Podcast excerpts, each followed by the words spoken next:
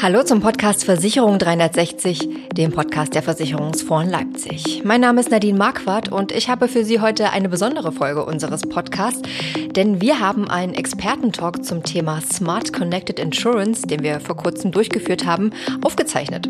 Und nun können Sie das Gespräch hier an dieser Stelle nachhören. Viel Spaß dabei.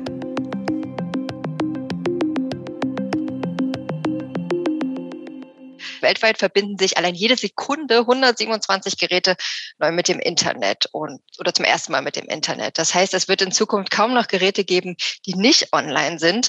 Und diese Geräte, die generieren natürlich unglaublich viele Daten, darunter auch viele Verhaltensdaten. Und die wiederum sind ja wirklich ein wahrer Schatz für Versicherer, denn deren Geschäftsmodell, das beruht ja seit jeher auf Daten. Und nun ist die Frage, welche Potenziale, welche Anwendungsfelder bietet das Ganze, welche Hürden gibt es vielleicht auch und welche Voraussetzungen brauchen die Versicherungsunternehmen und die Branche dafür. Darüber wollen wir reden, auch über Lösungen und welche Rolle vielleicht Ökosysteme dabei spielen können. Und dafür wollen wir jetzt zunächst erstmal diskutieren mit äh, drei Experten zu diesem Thema, die wir dazu eingeladen haben und die ich Ihnen noch ganz kurz vorstellen möchte. Der erste ist Evangelos Avramakis, Head Digital Ecosystems R&D bei der Swiss Re. Der zweite im Bunde ist Stefan Mühlenbruch, Business Solution Manager, Engagement Manager bei der Zürge Engineering GmbH, ein Unternehmen übrigens auch mit Schweizer Wurzeln, so dass äh, der wiederum der Bogen zur Swiss Re relativ äh, schnell geschlagen ist. Und der dritte im Bunde in der Diskussion ist Robert Rieckhoff, Leiter des Kompetenzteams Prozesse, Organisationsentwicklung und Geschäftsmodelle, neue Geschäftsmodelle bei den Versicherungsfonds Leipzig. Dann sage ich erstmal guten Morgen an euch drei und äh, ich freue mich auf die Diskussion mit euch. Hallo, guten Morgen. Guten Morgen zusammen. Genau, aber bevor wir loslegen äh, mit unserer Diskussion, müssen erstmal oder möchten wir Sie bitten, liebe Teilnehmende, äh, doch eine kleine Umfrage noch für uns zu beantworten. Wir haben nämlich ein paar Fragen zum Thema vorbereitet, äh, wie das Thema Internet of Things bei Ihnen im Unternehmen aktuell gehandhabt wird, wie Sie dazu arbeiten. Und diese Ergebnisse, also Sie bekommen gleich den Link dazu im Chat. Genau, meine Kollegin Katja Wagenknecht hat die gepostet. Klicken Sie einfach drauf, es sind drei relativ kurze Fragen. Ähm, und die Ergebnisse werden wir auch in dieser Runde mitdiskutieren. Und während Sie das beantworten, werden wir einfach schon mal ganz äh, locker ins Gespräch starten. Und mich würde zunächst interessieren, also wie sieht es denn bei euch aus im Alltag mit smarten Geräten? Also ich habe hier zum Beispiel meine Smartwatch, die alles aufzeichnet und mein Wecker ist und äh, alle Aktivitäten bündelt. Robert, wie ist das denn bei dir? Hast du auch sowas am Handgelenk den ganzen Tag? Äh, ich muss zugeben, äh, ich habe auch eine, so ein Fitbit, also keine Smartwatch, aber so ein Fitbit. Ähm, ich habe die die letzten Tage weniger getragen, weil ich viel im Homeoffice fahre und das dann immer ein bisschen ernüchternd ist, wenn man auf seine Schritte schaut. Von daher äh, bin ich ja nicht ganz so konsequent, habe ich nichtsdestotrotz ab und zu am Handgelenk, gerade heute auch, wenn ich im Büro bin. Ansonsten, ja, ich habe vor zwei Jahren auch mich entschieden, mal so einen Telematiktarif selber mal auszuprobieren. Bin jetzt auch dabei geblieben. Muss aber auch sagen, ich verstehe, warum das äh, noch keinen ganz so großen Durchschlag äh, hier am deutschen Markt hat. Ähm, und zu Hause habe hab ich mich jetzt äh, ja vor wenigen Wochen, vor ein paar Monaten, einem Problem, unserem Dekolichtproblem zu Hause gewidmet. Und äh, unser Problem heißt, meine Frau verursacht das und ich versuche das zu lösen. Ähm, ich habe da so ein bisschen Lichtmanagement, Lichtsteuerung in Verbindung mit dem Google Sprachassistenten zu Hause mal ausprobiert. Das ist ja schon jede Menge. Stefan, ist das bei dir auch so umfangreich? Ich glaube nicht ganz so umfangreich. Ähm, hallo erstmal von mir in die, in die Runde. Ich bin auch Team Smartwatch. Ähm, aber aus der, aus der Motivation, so aus, aus dem sportlichen Hintergrund heraus. Also ich, ich mag es, meine sportlichen Aktivitäten mit der Smartwatch aufzuzeichnen. Und obwohl ich mich sehr für Technologie im, im, im Alltag äh, und im Beruf äh, begeistere, ähm, habe ich beispielsweise irgendwie keine, keine Sprachassistenten zu Hause und auch meine Jalousien und mein Licht äh, wird noch per Hand gesteuert. Und Evangelos, äh, schließt du dich der Runde an oder wie sieht das bei dir aus? Ja, ich glaube, ich muss ja irgendwie jetzt auch die Smartwatch erwähnen. Natürlich habe ich die, mich interessiert das natürlich aus sportwissenschaftlicher Sicht. Ich habe da äh, Physiologie und ähm, Biomechanik äh, im Hintergrund. Deshalb natürlich auch die Bewegungsdaten sind natürlich enorm relevant. Sonst bin ich eher der Fast Follower, nicht der Early, Early Bird oder Early Adopter. Das bin ich nicht. Äh, zu Hause natürlich die Musik ist eingekoppelt, das Auto ist schon smart, aber da ist noch die Versicherung noch nicht dran. also insofern noch nicht dort, wo es sein könnte. Und Assistenten, nee, den traue ich im Moment noch nicht ganz. So. Also ein gemischtes Bild, da bin ich gespannt, wie das äh, für die weitere Diskussion läuft. Ähm, bevor wir zur ersten Frage kommen, können wir denn vielleicht schon mal die Ergebnisse der ersten Frage einblenden? Falls Sie noch nicht teilgenommen haben, im Chat sehen Sie den Link zur Menti-Umfrage, wo Sie gerne teilnehmen können. Ah ja, und wir sehen, zur Frage, das Heben der Potenziale von IoT hat bei uns im Unternehmen haben doch die Mehrheit gesagt, sehr hohe Priorität und Dringlichkeit und mittlere Priorität. Und äh, die langfristige Perspektive hat gar keiner angewählt und äh, immerhin drei haben auch gesagt, bisher gar keinen Fokus. Das heißt, da ist vielleicht noch ein bisschen Luft nach oben. Spiegelt das denn, ähm, Evangelos, so deine Erfahrung wieder, welche Rolle Internet of Things Technologien aktuell bei der Entwicklung neuer Versicherungsprodukte und Services spielen, die Ergebnisse der Umfrage? Ja, ich glaube, das ist, ähm, man hat schon begonnen, man hat schon zu testen begonnen. Ich glaube, das sind alles so early, also erste ähm, Versuche, das zu machen. Wir haben es vorhin ein bisschen gehört, oder ähm, das ist wahrscheinlich, die Marktreif ist noch nicht da, da gibt es wahrscheinlich auch unterschiedliche Gründe. Und auf der anderen Seite ist ähm, der Mehrwert der ganzen Interaktion ist vielleicht beim Kunden auch noch nicht ganz angekommen. Also die ganze Kommunikation zu transferieren, was da jetzt anders und besser und, und äh, sein muss oder kann, ist wahrscheinlich auch eine rechte Geschichte. Und das ist für uns für sicher auch etwas Neues per se. Also die direkte Verbindung mit dem Endkonsumenten, das müssen wir lernen, das zu tun. Das ist vielleicht auch genau das, was wir im Moment sehen. Robert, siehst du das äh, genauso oder äh, doch ein bisschen anders. Ich bin zumindest äh, po positiv überrascht. Äh, zumindest zwei Drittel äh, beschäftigen sich äh, doch schon in, in intensiveren Form oder gewissen Form äh, mit dem Thema. Äh, ich hätte gedacht, dass es ein größerer Anteil ähm, ist, der sich noch gar nicht damit beschäftigt. Also wenn man auf den Markt schaut, was da passiert, äh, ist da noch, vielleicht noch gar nicht so viel zu sehen. Äh, liegt aber wahrscheinlich auch daran, dass hier der, der Zuhörerkreis oder der Teilnehmerkreis wahrscheinlich auch die sind, die sich tendenziell schon damit beschäftigen. Von daher vielleicht auch keine kein, kein marktwiderspiegelndes äh, Bild an der Stelle, aber ein positives. Stefan, magst du noch ergänzen an der Stelle? Ja, gerne. Ich habe allerdings gar nicht so viel zu ergänzen. Ich glaube, dass, dass das ist ein ganz, ähm, ganz normales Bild, wie sich es auch im Alltag anfühlt, wenn man mit vielen verschiedenen Versicherern zu den Themen spricht. Spannend wäre natürlich nochmal Details zu erfahren. So, was bedeutet das denn? Wir beschäftigen uns damit. Wir beschäftigen uns damit kann ja zum Beispiel bedeuten, ich besuche Expertentalks zu dem Thema wie heute kann aber auch bedeuten, es gibt konkrete Projekte, es gibt Vorhaben, es gibt äh, Visionen, es ist in der Strategie verankert. Ich glaube, da ist die Bandbreite heute sehr, sehr groß, ähm, auch zwischen, zwischen, also im, im Unterschied zwischen den verschiedenen Unternehmen.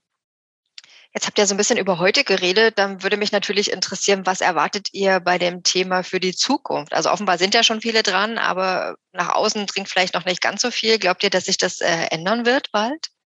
Ich glaube schon, dass ein großes Potenzial vorherrscht, also dass für die, für die Zukunft sich äh, da auch einiges tun wird. Aber wie schon angedeutet, ähm, aktuell äh, sieht man aus meiner Sicht noch zu wenig, wenn man schaut, was es, was es für Möglichkeiten gibt. Da kann man ja auch unterscheiden zwischen Potenzialen, die, die vielleicht äh, für, für Zusatzleistungen oder für, für Zusatzangebote und Services von Versicherungsunternehmen äh, vielleicht äh, beherbergt werden oder äh, für, für das Versicherungsprodukt selber, für, das, für, die, für die Kernleistung Versicherung. Äh, wenn man da zum Beispiel schaut, Richtung parametrische Versicherungen, äh, kann IoT ganz viel Daten dafür äh, liefern. Von daher ja, steckt da, glaube ich, sehr viel Musik drin. Ähm, alleine, wie gesagt, meine Wahrnehmung zumindest äh, am Markt tut sich da noch relativ wenig. Aber die Zukunft, ich bin ja grundoptimistisch, äh, wird sicherlich noch einiges zeigen. Vielleicht kann ich, ich mich da gleich anschließen. Also ich bin, ich bin auch grundoptimistisch, was die Zukunft an, angeht. Ich bin sehr davon überzeugt, dass die Technologie Internet of Things oder Vernetzung von Geräten eine extrem große Rolle für die Versicherungswirtschaft spielen wird. Ich bin persönlich, ähm, weil ja immer auch so diese Diskussion aufkommt, Produkt oder Service, ich bin gar nicht davon überzeugt, dass neue Produkte die Lösung sind. Also maximal vielleicht eine Weiterentwicklung ähm, von bestehenden Produkten, also so das Thema Kfz-Versicherung mit einer Telematikkomponente ist für mich letzten Endes eine Weiterentwicklung von bestehendem. Ich bin absoluter Überzeugungstäter, was das, was den Bereich Services angeht und Services im Kontext des Erlebens der Nutzer. Also neudeutsch heißt das dann Customer Experience oder vielleicht auch Engagement. Aber das ist was, wo ich beobachte, dass viele Versicherer da ganz viel Luft nach, nach oben haben. Dieses Verständnis, auch dieses, auch die Perspektive, dass Versicherung in den seltensten Fällen im Mittelpunkt der Menschen, äh, ja, im, im, im Leben die zentrale Rolle spielt. Und das ist in Bezug auf Zukunft ähm, aus meiner Sicht so das, das große Handlungsfeld und ähm, vielleicht ein bisschen pessimistischerer Blick. Ich glaube nicht, dass alle Versicherer das rechtzeitig erkennen werden, um es mal deutlich auszusprechen. Und dass dort auch, ähm, das klingt immer sehr drastisch, einige ein Stück weit auf der Strecke bleiben und eben es nicht schaffen werden, auf diesen Zug Erleben und Engagement in den Fokus zu stellen, ähm, aufspringen werden. Ich habe eine ähnliche Befürchtung. ja, es geht in diese Richtung. Ich glaube, dass was die neuen datengetriebenen oder IoT-unterstützten Modelle eben bringen, ist eigentlich ein Paradigmawechsel. Bisher wurde Versicherung über Agenten oder über direkte Kanäle vertrieben und das Produkt ist eigentlich in der Schublade, in der Police, in der Schublade verschwunden. Die Police in der Schublade spricht nicht, sie nimmt auch gar nichts wahr. Was wir neu haben, ist ein Produkt, das digital mit dem Endverbraucher direkt kommuniziert. Also auf der einen Seite das Risiko auch abschätzen kann, Interaktionen und Relevanz des Kontextes hinzufügen kann und dadurch eigentlich mehr Relevanz dem Kunden, dem Endverbraucher zurückgeben kann. Und das ist der Unterschied zwischen einer passive Geschichte oder eine aktive Geschichte, wo Daten plötzlich neue Mehrwerte erschaffen, erbringen, die dem Konsumenten schlussendlich auch einen Mehrwert eins zu eins rüberbringen. Und da ist der Preis allein, und das äh, beschreiben vielleicht auch, noch, das Preis ist ein, ein Thema, aber ich glaube nicht das Zentrale. Also Paradigmenschiff bezüglich eine passive Police, die in der Schublade äh, schön äh, isoliert ist, oder eine aktive, digital unterstützte, direkte Kommunikationsschnittstelle zum Kunden, die Relevanz und Kontext bietet.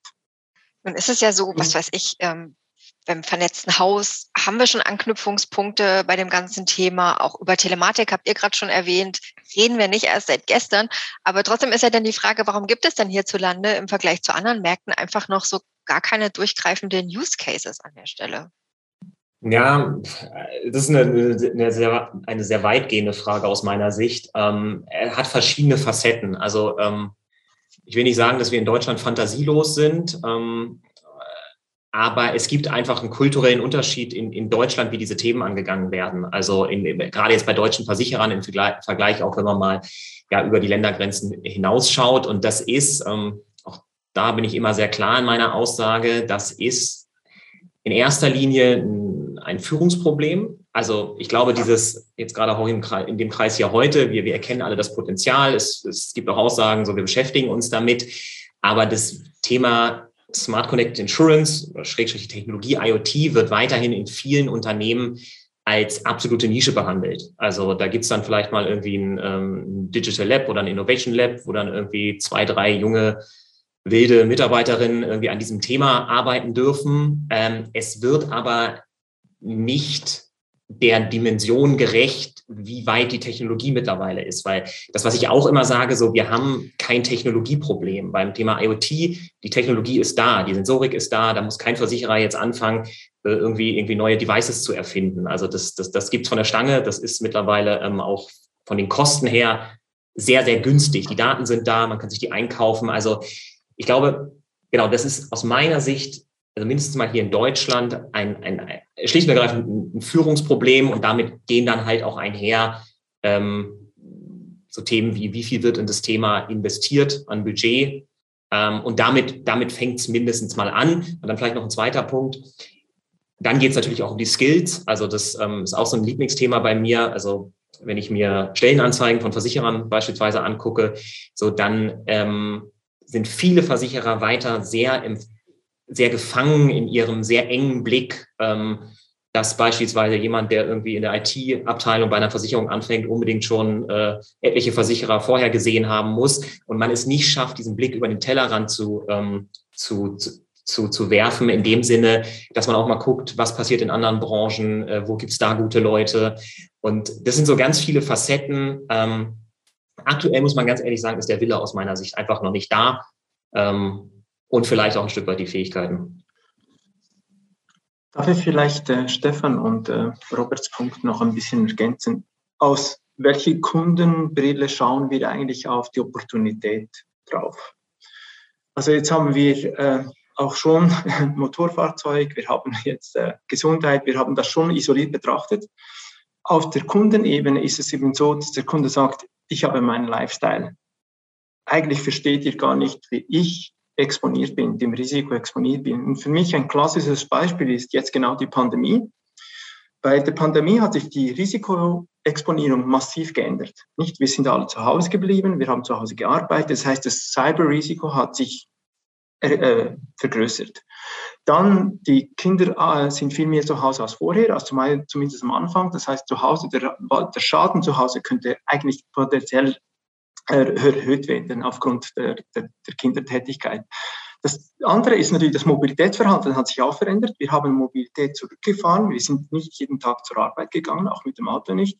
Und das Gesundheitsverhalten, das ist das, was wir am meisten sehen. Depressionen haben massiv zugenommen und die Aktivitätslevel abgenommen. Das heißt, der BMI, der Body Mass Index, hat in dieser Zeit signifikant zugenommen, nämlich etwa 30-fach, was er gegenüber jährlich eigentlich äh, zunimmt. Das heißt, das Risiko per se hat sich massiv verändert, aber wir haben immer noch das Gleiche gemacht wie vorher. Wir haben mit dem Kunden nicht interagiert, wir haben keine Beziehung gepflegt, wir haben nicht gesagt, können wir helfen. Und jetzt kommen eben, wenn wir Daten hätten, könnten wir viel, viel mehr relevante Interaktionen schaffen. Egal, ob die Gesundheit sind oder Home, also das Zuhause oder Mobilität. Aber wir haben nichts gemacht oder kaum etwas gemacht. Und die neue Welt müsste eigentlich so ausschauen, das Risikoverhalten des Kunden ändert sich und ich kann mich darauf adaptieren. Die Versicherungslösung ist adaptiv zu dem. Und deshalb sind die datengetriebenen Geschäftsmodelle viel, viel mehr personalisierter, weil sie eben Relevanz schaffen aufgrund der Kundenebene.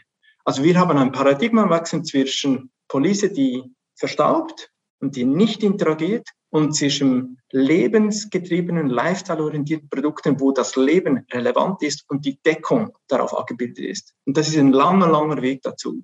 Und deshalb haben wir mal Schwierigkeiten, mal den ersten Schritt sauber zu machen, weil die Erwartungshaltung ist schon, das muss schon der Superschritt sein. Und ich glaube, das wird er nicht am Anfang, weil das ist eine neue Learn Journey, die wir als Unternehmen auch lernen müssen, wie wir mit der Sache umgehen. Und ich glaube, das ist, wie gesagt, hat das mit Leadership zu tun. Es hat aber auch mit der Sichtweise auf den Kunden zu tun. Und sind wie zwei, drei Dimensionen, die wahrscheinlich sehr, sehr, sehr fundamental geändert werden müssen, damit man überhaupt diesen Schritt gehen kann. Also wenn man das Thema Connected Insurance ganzheitlich angehen möchte und wollte, dann äh, sind ja Partnerschaften mit anderen Unternehmen äh, werden ja immer wichtiger, auch mit Unternehmen anderer Branchen. Ne? Und damit sind wir mitten in der Diskussion um Business-Ökosysteme und nur um irgendwie, äh, damit wir alle auf den gleichen Stand sind. Ökosystem ist ja jetzt kein Begriff, der ganz einheitlich definiert ist. Robert, vielleicht bevor wir uns die Ergebnisse der zweiten Menti-Umfrage angucken, ähm, kannst du uns den Begriff Ökosysteme vielleicht noch mal kurz definieren, wie wir es hier für die Runde festhalten wollen? Ähm, muss ich muss ich auch aufpassen, dass ich da nicht irgendwie zu didaktisch werde oder zu sehr äh, äh, wissenschaftlich, ähm, weil wie du schon sagst, da äh, verschiedene Definitionen gibt. Wir unterscheiden grundsätzlich auch zwischen Plattform- und Innovationsökosystem äh, und äh, man muss auch schauen, was der, die, die Begrifflichkeit Embedded Insurance äh, damit zu tun hat, weil das grundsätzlich auch drei, drei ganz unterschiedliche Möglichkeiten sind, die in Anwendung und Wirkung auch äh, ganz unterschiedlich funktionieren wenn man es mal zusammenfassen will, könnte man sagen, Ökosysteme sind letztendlich ja ein Zusammenschluss oder ein Netzwerk von, von Kooperationspartnern. Und der, der große Unterschied, Kooperation gab es ja natürlich auch äh, bisher schon. Ich glaube, der, der große Unterschied ist, dass äh, diese, diese Netzwerk- und Kooperationspartner zusammen mit ihren ja, unternehmenseigenen Produkten, Dienstleisten oder, oder Fähigkeiten Bausteine liefern. Bausteine, die äh, gemeinsam äh, einen Wert versprechen, ja, ein Service, ein, ein Produkt für, für den Kunden liefern. Und wenn man das noch mathematisch dann ein bisschen zusammenfassen will, kann man sagen, der, der Kundennutzen, der über dieses gemeinsame Wertversprechen äh, erzeugt wird, ist größer als äh, das Wertversprechen, was jeder einzelne Baustein liefern würde. Also im Sinne von äh, 1 plus 1 äh, ist ja größer als 2. Äh, wie gesagt, aus meiner Sicht nochmal ganz wichtig auch zu, zu unterscheiden, was, was sind wirklich Innovationsökosysteme, wo steht quasi äh, das Differenzierungspotenzial über die äh, Neuartigkeit des, äh, des Services im Vordergrund und was sind auf der anderen Seite Plattformökosysteme, wo das Thema Skalierung, wo gar nicht ähm, neue Produkte oder Services zusammengeführt werden, sondern wo es darum geht, ja, Services zu harmonisieren, zu koordinieren, einen zentralen Anlaufpunkt dafür zur Verfügung zu stellen, weil die, die Wirkungsweise doch recht unterschiedlich ist. Aber wie gesagt, da äh, ja, will ich jetzt nicht zu weit äh, ausschweifen. Wie genau verbindet man jetzt aber irgendwie sinnvollerweise dann Internet of Things mit dem Ökosystem, mit dem Zusammenarbeitsgedanken? Evangelos vielleicht. Also es sind ja im Moment ein bisschen zwei Themen. Das eine ist ja eine Partner, der vielleicht Daten zur Verfügung stellt oder über Devices Daten zur Verfügung stellt, die ich dann verwenden kann. Und das andere ist weitere Parteien, die in diesem Ökosystem sind und weitere Dienstleistungen zur Verfügung stellen, die das Gesamtpaket, die Gesamtexperience für den Konsumenten massiv vergrößern.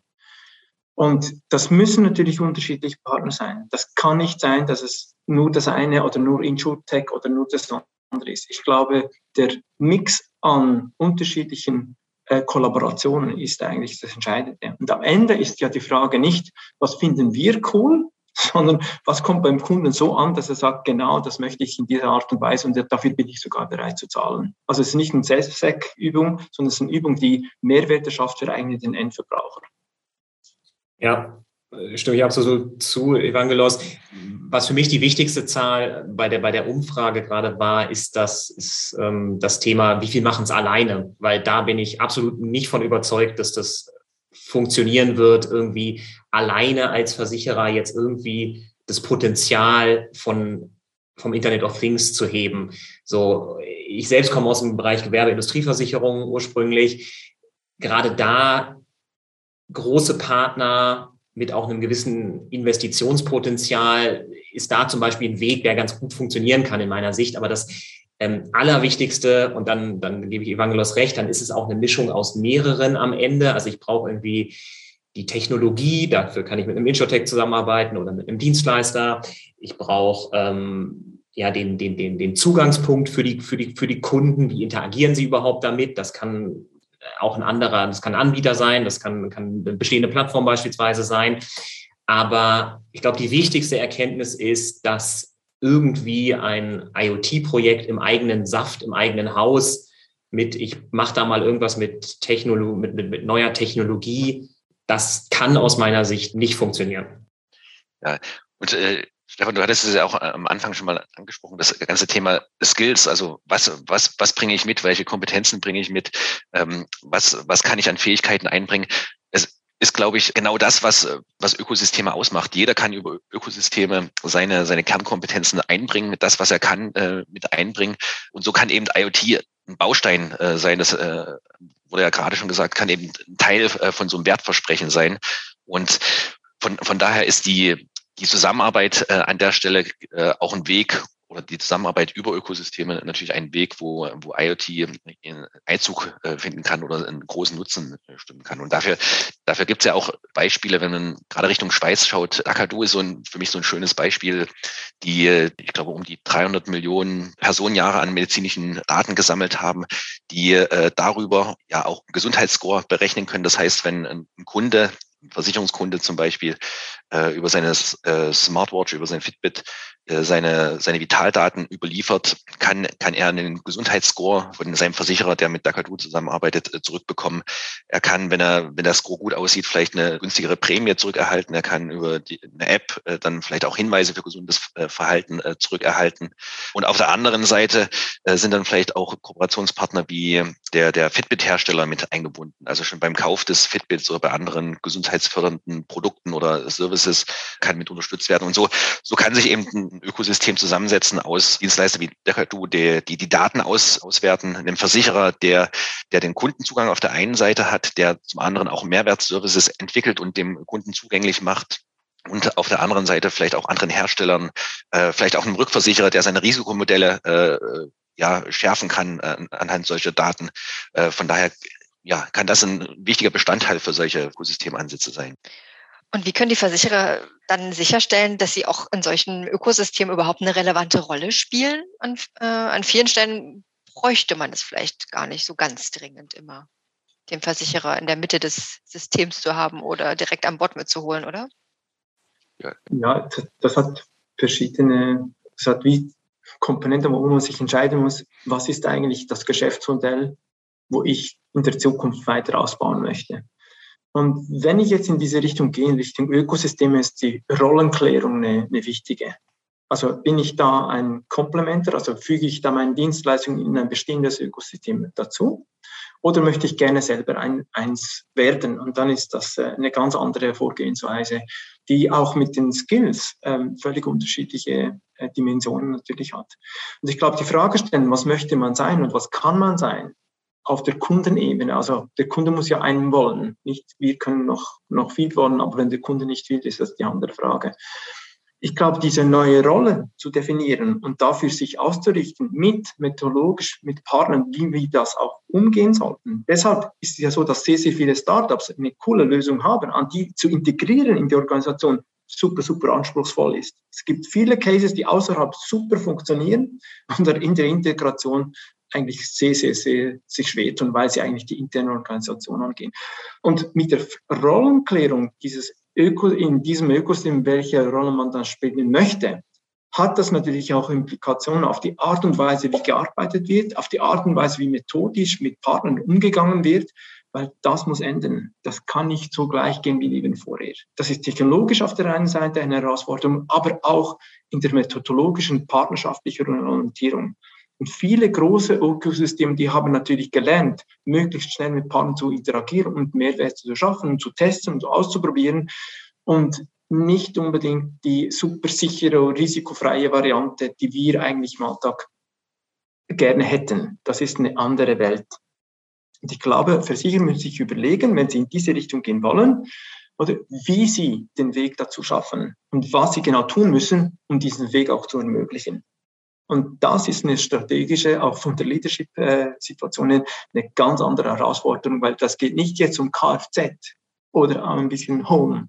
Da geht es darum, welche Rolle und welche Partnerschaften müssen wir eingehen, wie kriegen wir das ganze Ökosystem zum Laufen. Das ist eine andere, andere Fragestellung, die wir heute, die wir vorhin so nicht hatten.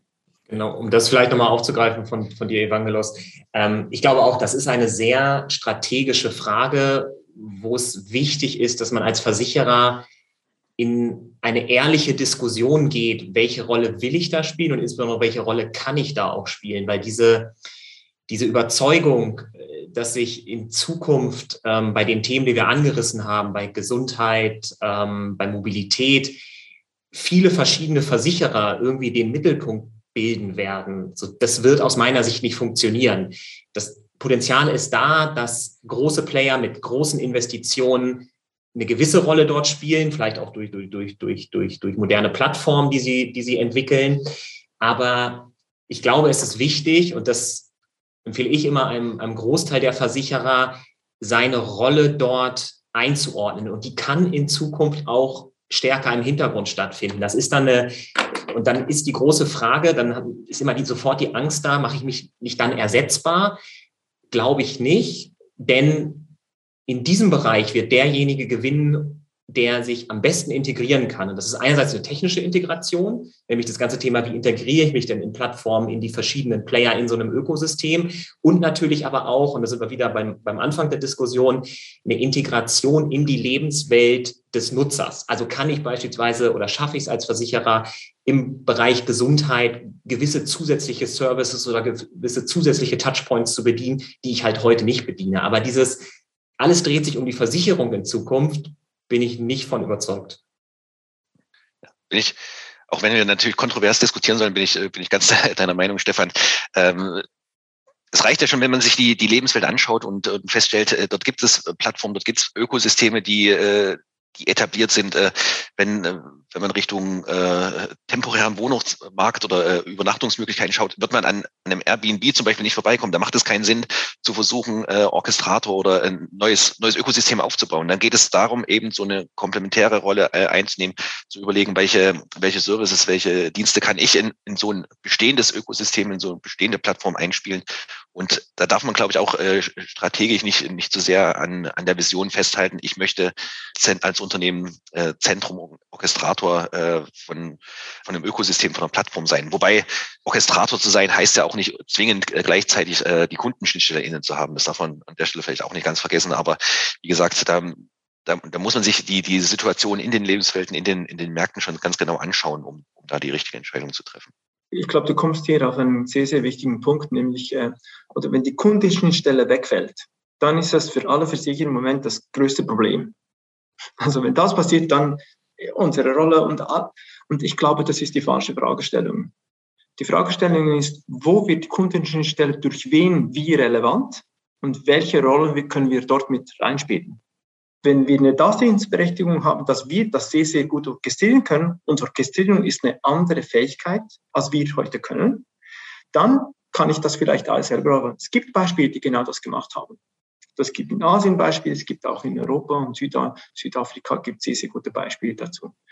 Ähm, wenn das aber nicht so sein sollte, dann ist die Fragestellung, wenn der neue Kundeninteraktionsschnittstelle über andere Dienstleister eben fährt oder läuft, Embedded Insurance ist das klassische Thema hier, dann wie muss ich mich technologisch, kulturell ausrichten, damit ich dort sehr, sehr gut einplagen kann. Das ist ja Stefans Punkt, was er vorhin gesagt hat. Welche Fähigkeiten muss ich dann haben, dass ich dort überall auch relevant sein kann. Also die Fragestellung ist nicht, möchte ich die Kundeninteraktion in der Zukunft selber orchestrieren, ja oder nein, sondern welche Rolle wird mir der Markt geben, wo ich dann entsprechend wertschöpfend tätig werden kann.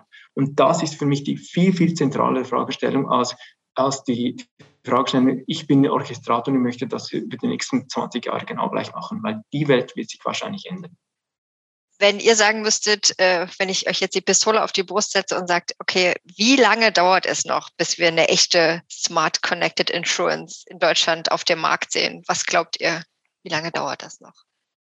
Ich ich bin ja immer vorsichtig mit, mit solchen äh, Aussagen, aber mit äh, Waffe auf der Brust ist natürlich schwer, irgendwie äh, äh, schwammig zu werden. Von daher sage ich, es wird sie sehr bald geben. Es gibt sie vielleicht schon, äh, ich kenne sie noch nicht. Von daher glaube ich, wird es echte Smart Connected Insurance sehr zeitnah geben. Die Frage könnte, die weiterführende Frage könnte sein, kommt die von dem Versicherungsunternehmen oder kommt die vielleicht von einem anderen Marktteilnehmer?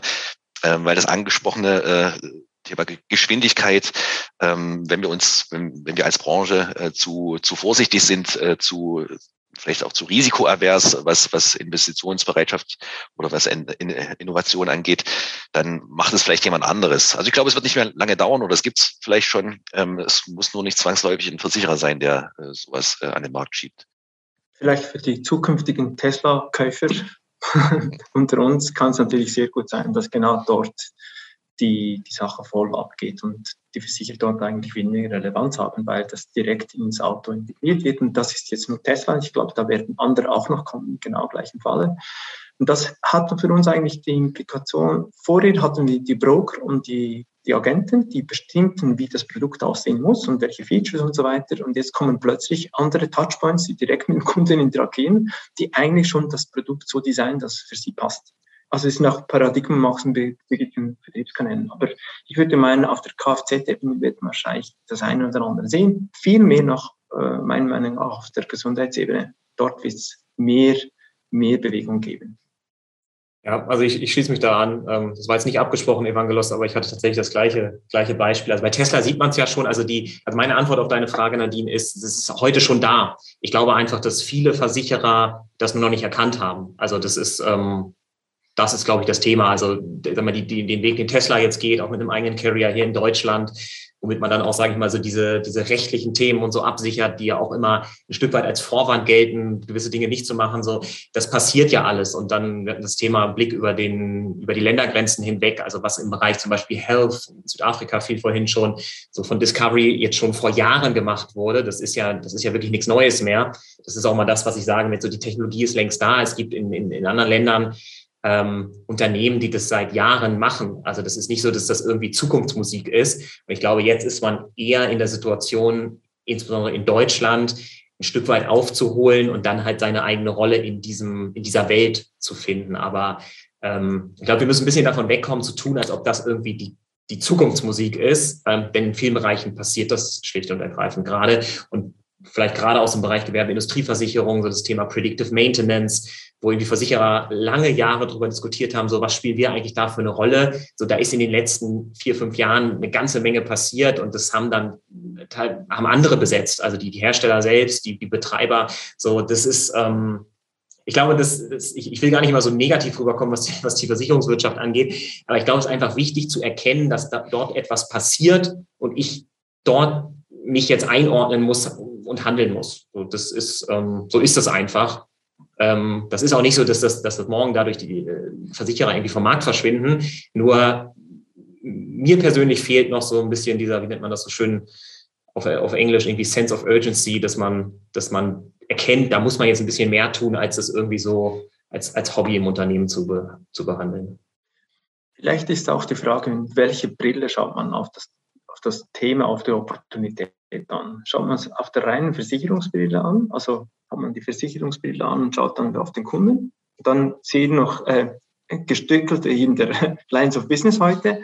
Oder schaut man das aus, der Kunde verändert sich, weil das Umfeld sich verändert. Und was ist dann die Rolle, die ich morgen spielen kann? Mit was unter anderem Versicherung kann ich dem begegnen und wie spiele ich das?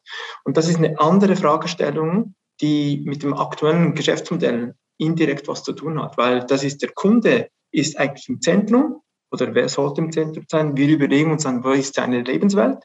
Bei Tesla ist es eben schon gelöst, weil es embedded in Tesla ist sozusagen. Aber Tesla macht ja nicht nur Autos, sie machen noch weiter Dienstleistungen ums Auto. Das heißt, die ganze Connectivity ist dort eigentlich das zentrale Element. Und wir überlegen uns es nicht in dieser Art und Weise. Und das ist, glaube ich, für mich der große Knackpunkt. Wenn wir in diese Richtung denken oder gehen wollen, müssen wir unsere Denkhaltung ändern wo Insurance ein Teil davon sein kann, aber nicht explizit. Aber vielmehr auf der Kundenseite, was passiert dann beim Kunden, wo Insurance wie natürlich mit dabei sein kann. Und heute ist es natürlich anders. Heute ist Insurance das große Teil und dann kommt vielleicht ein Add-on-Service noch dazu. Und ich glaube, in Zukunft wird das eben ein bisschen anders laufen. Das war die Aufzeichnung unseres Experten-Talks Smart Connected Insurance. Wenn Sie in Zukunft mehr zu aktuellen Trends der Versicherungsbranche hören wollen, dann abonnieren Sie gerne unseren Podcast. Sie finden uns auf allen Plattformen unter dem Namen Versicherung 360. Und ich würde mich freuen, wenn Sie wieder dabei sind bei der nächsten Ausgabe. Danke fürs Zuhören.